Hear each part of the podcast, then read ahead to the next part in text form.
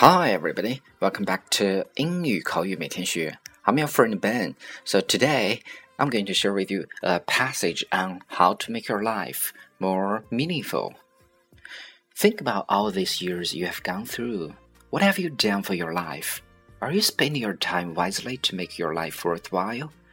Neal Wu shared some ways we should do to make our short time of life meaningful on Quora. Find out what you need to do next. First one, make friends as opposed to networking. Your friends will go a lot further than the professional contacts you make, especially since only one of the two groups is invested in your personal happiness. Number two, become an expert by learning as much as you can and deeply thinking out the things you're curious about. Find the things you enjoy and practice the skills you want to develop. If you can achieve expertise, then it'll be easy to obtain an audience. Number three, volunteer to help out those less fortunate.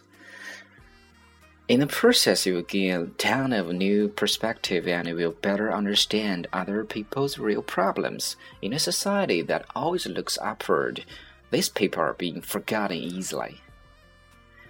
Number four, become as independent as possible. Even if you work in a big company, you should constantly make small steps to reduce your dependence on your job. Write a book, build an app, or start a small business on the side. Release your inner entrepreneur. Number five, don't spend too much time worrying about your personal brands. Accomplish things, and the recognition will follow.